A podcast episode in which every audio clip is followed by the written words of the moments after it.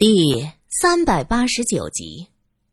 呃，对对对，刚才那么凶险，罗先生还想着保全达瓦的尸体，我们从此跟定罗先生了。丹巴也跟着磕头说道：“你们这是干什么？”罗隐看看周围，急忙去拉这两条汉子。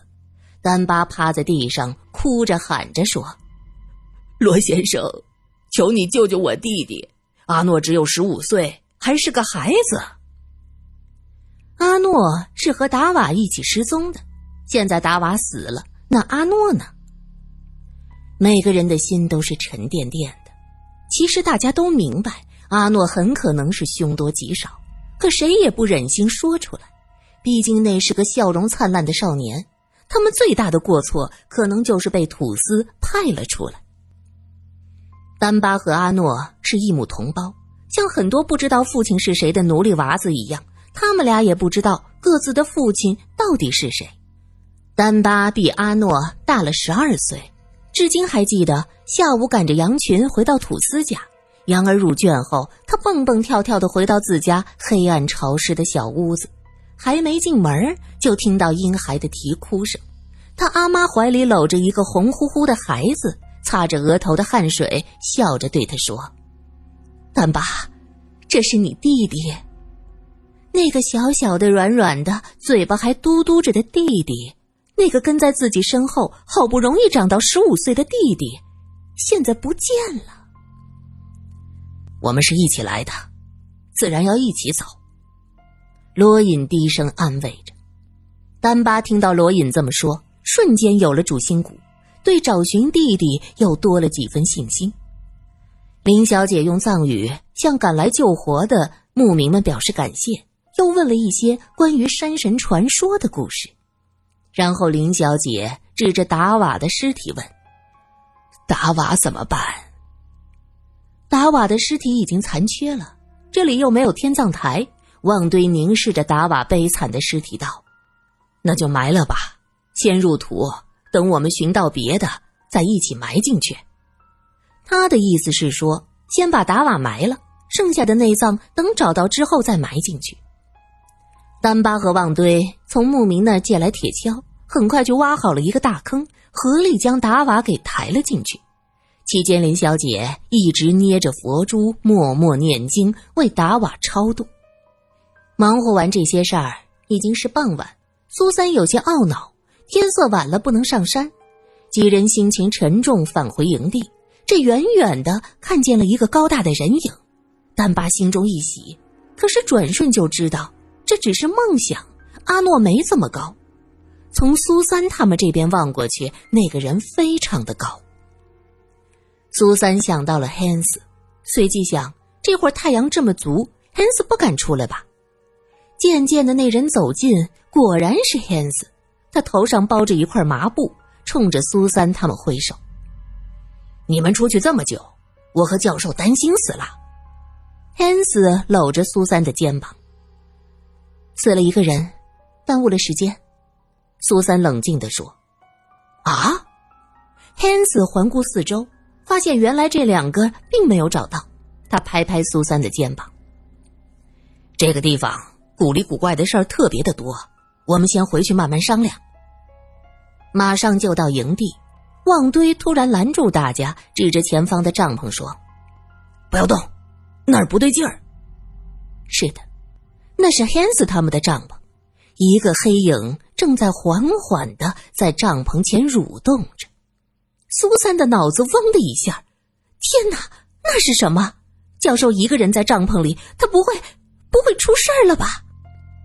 苏三不敢想下去，身子晃了晃，马上要栽倒。罗隐急忙扶住他的腰，低声在他耳边说：“别担心，我们过去看看就知道。”走过去，苏三想看看那个爬行的是什么，可他不敢看，他担心教授真的出事儿，他怕自己会当场崩溃。罗隐紧紧的搂着苏三，带着他向前走。忽然，Hans 喊道：“你怎么出来了？”不要命了吗？说着，大步往前跑。苏三瞬间明白过来，长长的吁了口气。他握住罗隐的手，手心全是冷汗。那个爬动着的黑影正是教授。苏三等人出去了一下午没消息，汉斯和教授越想越担心。汉斯找了一块麻布蒙着头，决定出去找人。教授一个人等了很久很久，就一点一点努力的爬出来找。汉斯将教授抱起了，教授不好意思的冲着苏三一笑：“对不起啊。”苏三的鼻子有些酸，他可真瘦啊，皮包骨，身子轻飘飘的。汉斯一把就能将他抱起了。笑的时候，嘴角、眼角的皱纹像是刀子刻上去，细细密密。看到苏三安然无恙，一张枯瘦的脸笑成了一朵花儿。汉斯将教授安置好，他走出来说道：“你们遇到了什么？那两个人到底是怎么失踪的？”罗隐将大致的情况说了一下。汉斯皱着眉：“山神。”不可能是神族，我从没听过神族会做这种惨绝人寰的事儿。神族是纯正的雅利安人，有着最优秀的血统。罗隐耸耸肩，对他的说法不置可否。天色已晚，虽然发生了这么多的事儿，活着的人还得继续生存。林小姐从救活的牧民那儿借来一口锅，吊在火上煮着酥油茶。奶香味儿在营地的周围弥漫着，丹巴坐在地上瞪着红红的篝火出神。旺堆坐在他身边，低声问：“你觉得我们中间谁有嫌疑？”丹巴摇摇头，他是个粗鲁的汉子，不懂得动心眼儿，自然也瞧不出谁有问题。旺堆用只有两个人的声音在他耳边说道：“咱们几个像是亲兄弟。”不会有问题，罗先生和苏小姐那更不可能。丹巴一愣：“你是说那个林小姐？什么狗屁林小姐？她叫瑞林，是过去老佛爷的。”旺堆在丹巴耳边低语了几句，丹巴半信半疑。他偷偷的瞟了一眼在不远处搅拌酥油茶的林小姐，可是她跟咱们无冤无仇。他为什么要害咱们？哼，那就不知道了。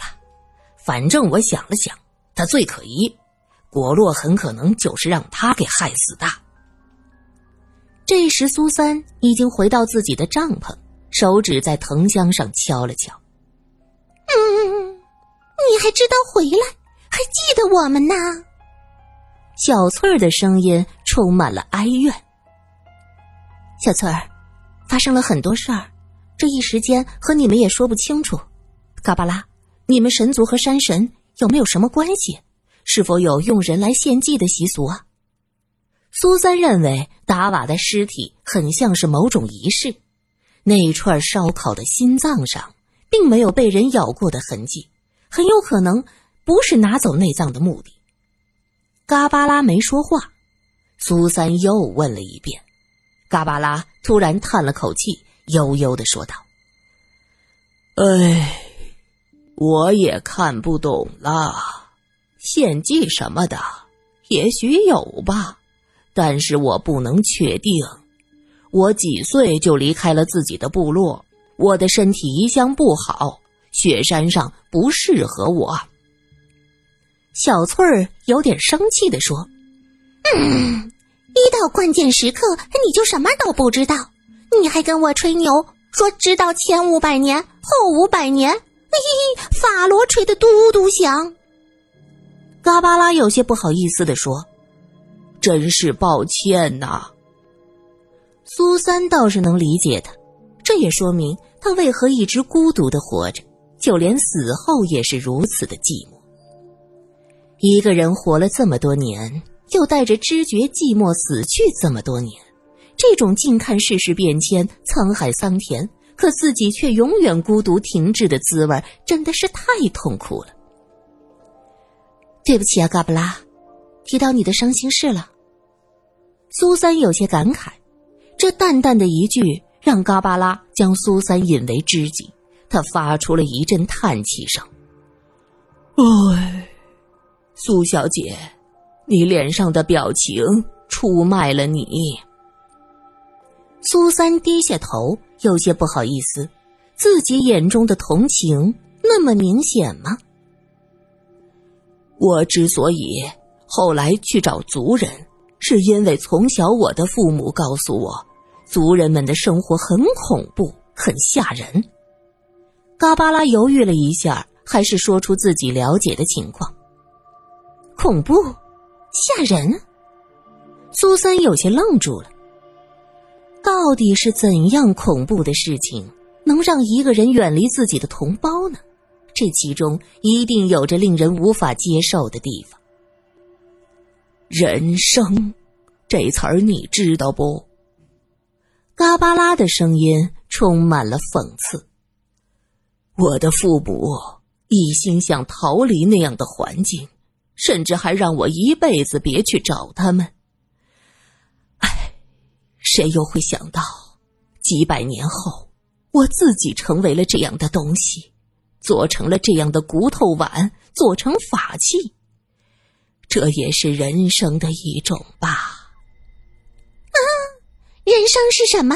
人生有什么出奇的？咦，苏小姐，你的脸色怎么变了？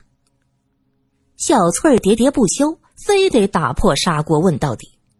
苏三轻轻敲了一下藤香：“你呀，真没文化，是人生，不是人生。”是用人来做祭品。是的，人生这种东西追溯起来让人毛骨悚然。人生就是用人做牺牲，是指将人像牛羊狗一样当祭品，杀死之后用来供奉祭祀祖先和神灵，又叫做人祭。据说夏王朝时人生开始流行，不仅祭祀礼仪要用人生。而且宫廷奠基也要用人生。商代是我国使用人生最为盛行的朝代。苏三大学是国文系的，熟读历史文献，他清楚的记得，在《春秋左传》中就有关于人生的记载。楚师灭蔡，执蔡世子以为归，用之，用之杀以祭山。讲的是楚国的军队灭了蔡国。将蔡国国君的世子俘虏回来，用作人生，把他给杀了，用作祭祀。看，这个用字，像不像尸体被剖开的样子？苏三用树枝在地上写了一个“用”字。是，像。林小姐点了点头。旺堆和丹巴不识汉字，但是两人歪着头看苏三画出那个字。的确是像一个人被从中间剖开，旺堆指着地上说：“哎，很像的，还有肋骨呢。”他指的是“用”字中的两横。对，那时就是将这样的献祭形式叫做“用”，这是一个专门的动词。同样还有一个字叫做“卯”，也是最常见的祭祀形式。苏三接着用树枝又写了一个“卯”字，他指着这个字问：“你们看看，这个字像什么？”罗隐看了一下“卯”，想到之前的那个“用”字，忍不住倒吸了一口凉气，掏空了。对，“用”是做祭祀的动作，“卯”是祭品的形态，用这样的祭品献祭叫做“卯祭”。卯是将人或畜生掏空了内脏，对半剖开挂起来，剩下的内脏、鲜血和头颅就可以用其他方式，比方说用鼎煮烂、架在火上烤，甚至是风干做成腊肉等等。林小姐已经要崩溃了，她捂着自己的胃，艰难地说：“我的天哪，这些都是食品加工的方法，他们为什么要这么做？”那些都是人呐，苏三淡淡的说道：“不错，就是将人生做成食物，因为他们是献给神灵的食物。当然和我们现在的祭祀差不多。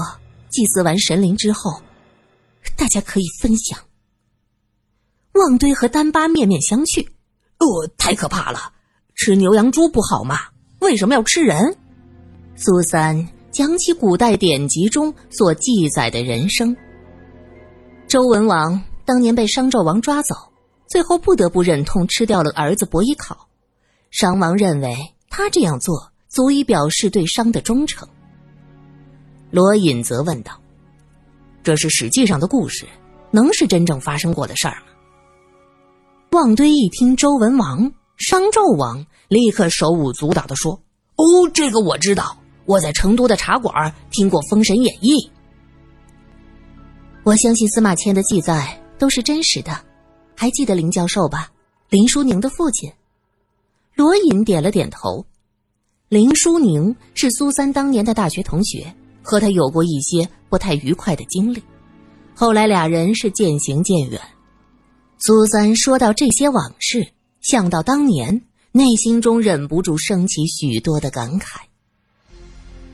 殷墟的发掘，哦，就是过去商朝都城旧址的发掘，是从民国十七年开始的。林教授曾经参加过一段时间的挖掘，他给我和舒宁讲过挖掘中的一些事儿。我还在他书房看到过一些资料。当时在商王大墓中发现大量的人生，说明商人用活人做殉葬，他们还将人的头颅在鼎中煮熟做献祭。甚至将人从中间剖开，掏出内脏，做成腊肉一样干吊着。林教授当年说过，可以想象，商王做献祭用的时候，很多战俘都这样成了祭品，这是多么令人胆战心惊的一幕啊！大家围坐在篝火边，听着苏三讲这些，一阵风吹过来，忍不住打了个寒战。一直沉默的 Hans 说。这是反人类的，罗隐哼了一声。你和我们老祖宗说反人类，那可是几千年前。从这点来看，商纣王用波伊考做肉酱给周文王吃，是再正常不过的事儿。这样的事情他做了也不止一次。有个鬼猴的小首领就被他做成肉干分给大家一起吃了。所有人震惊于古代可怕的献祭文化。却听苏三话锋一转：“我刚了解过了，所谓的神族也有这样可怕的风俗，他们会用人生献祭。我怀疑达瓦就是被做成了祭品，那串心脏没有被人吃过的痕迹，不像是用来吃的，而是，而是献给山神的。”丹巴闻言叫了起来：“佛爷，那我弟弟阿诺会不会？哦，我的天哪！”有这个可能，可也许阿诺还活着，因为作为祭品，当然是越强壮越好。阿诺是个孩子，身形单薄，也许杀死达瓦人的主要目标只是达瓦。阿诺是因为和他在一起才会被抓去。丹巴站起来，拍了拍胸脯：“我够强壮，他们要用什么抓我就行了，只要能放了阿诺。”汉斯则皱着眉头说：“哦。”我还是不敢相信，纯正的亚利安人怎么能做出这么残忍的事儿？你们也说了，那是几千年前社会会做的事儿，那时处于蛮荒时代，可以理解。但是现在呢？现在是文明社会。罗隐冷冷的说道：“哼，文明的日耳曼人做的也不算多好，汉斯，你就别五十步笑一百步了。”哎呀！萧公主，你看的他欺负我。汉斯嘴一撇，看向苏三，苏三无奈，只能象征性的拍拍三四的肩膀。乖啦，你是长辈。汉斯被苏珊这话哄得极其开心。对，我是长辈。他是中国通，深知按照中国传统，要是结了婚，男方要向女方家人提亲。嘿，到时候作为长辈，我要一并讨回来。抱着这样的心思，汉斯得意的瞟向罗隐，轻道：“小子，老夫先让你一次，以后再讨回来。等你将来过我这关时，我让你哭都没地儿哭去。”夜色深沉，林小姐将煮好的酥油茶给大家分发出去。汉斯取出一个饭盒，说：“他和教授用这样一盒子就可以了。”林小姐将茶倒进饭盒，苏三走过来说：“我给他们送过去。”教授爬在毡子上，看到苏三进来，脸上露出笑：“喝点热茶会舒服点儿。”教授连连点头。我刚才听到你们的分析了，我很高兴啊！我的小苏三长大了，分析的头头是道。苏三不知道要怎么和他交流，毕竟他们之间横着十多年的时光和误会，有些事儿真是三言两语难以说明白的。教授喝着酥油茶，激动的连声说：“好喝。”苏三有些尴尬，他解释道。这个不是我煮的，是林小姐煮的。好，好，教授还是说好。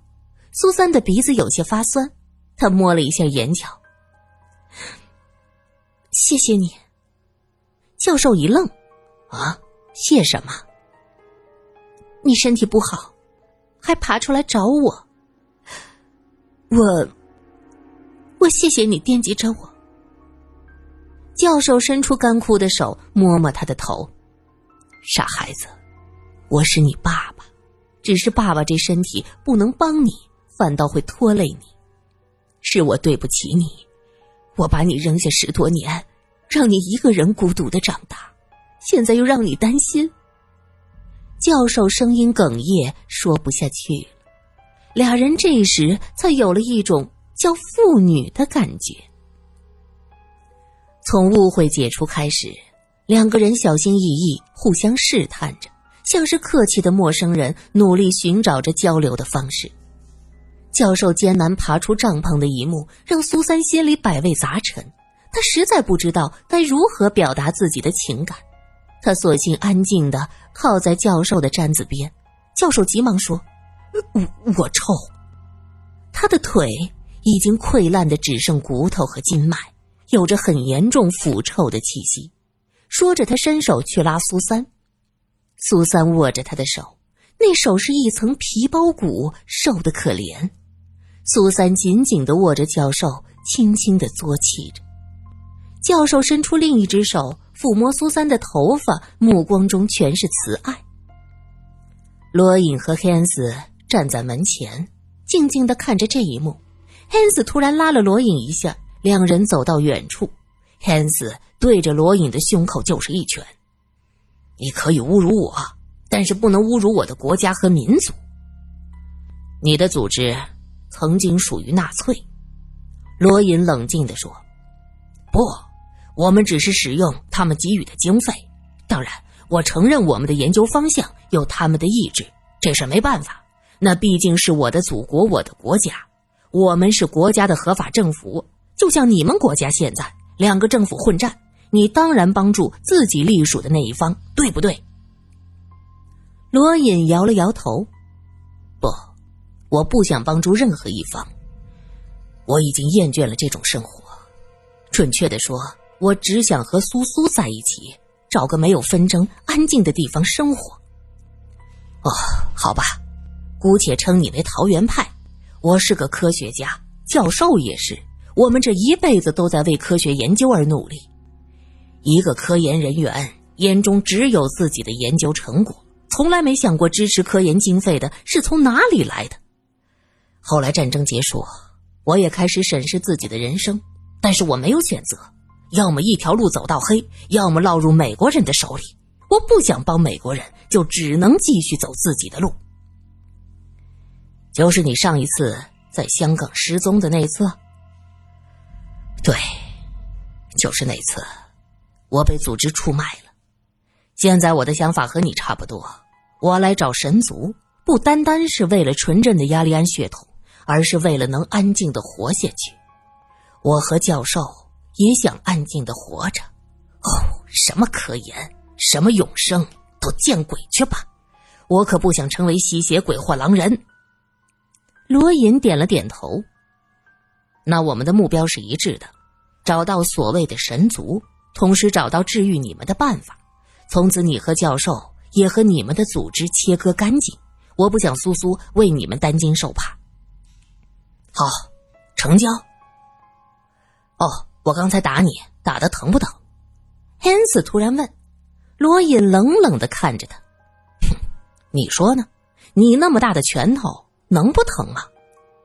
汉斯哈哈一笑，呵呵，疼就好。远处的丹巴和旺堆在窃窃私语。我还是觉得那个林小姐有问题。丹巴小声说着：“等着，明天上山，我们趁机抓住他问一问。”旺堆出主意。阿诺没找到，可是这一片草原，谁也不知道该从何下手。苏三指出，达瓦很可能是被献祭了，那阿诺就应该在雪山上那些神秘人的手里，就只能上山去找。苏三从帐篷里走出来，看到罗隐和黑恩斯站在一起，不知道在说些什么。苏三担心两人在起争执，他急忙走过去问。你们俩说什么呢？两个人异口同声的说：“呃，没有，什么都没有。”苏三看看他们，就听汉斯指着苏三：“哎呀，小苏三，你的眼睛好红，怎么会这样？”苏三闻言，立刻去摸自己的眼睛。他解释道：“呃，刚才有点痒，我我揉了揉。”汉斯心中暗笑，罗隐则说道：“早点休息吧。”明天我们得上山呢。攀登雪山是件凶险的事儿，雪山上到底会出现什么事儿，这谁都不敢保证。罗隐他们通过林小姐和救活的一个牧民谈好了条件，付钱由他们来做向导，带领大家上山说话。当然了，他们没有对向导说实话，只说是想见识一下雪山。并没有提有关神族的事儿。在当地牧民的心中，神族就是山神，是不可得罪的神灵。若是知道他们去找神族，打死他都不会带路的。苏三回到帐篷，林小姐已经睡着了。苏三透过门帘看着外边，篝火渐渐的暗下去。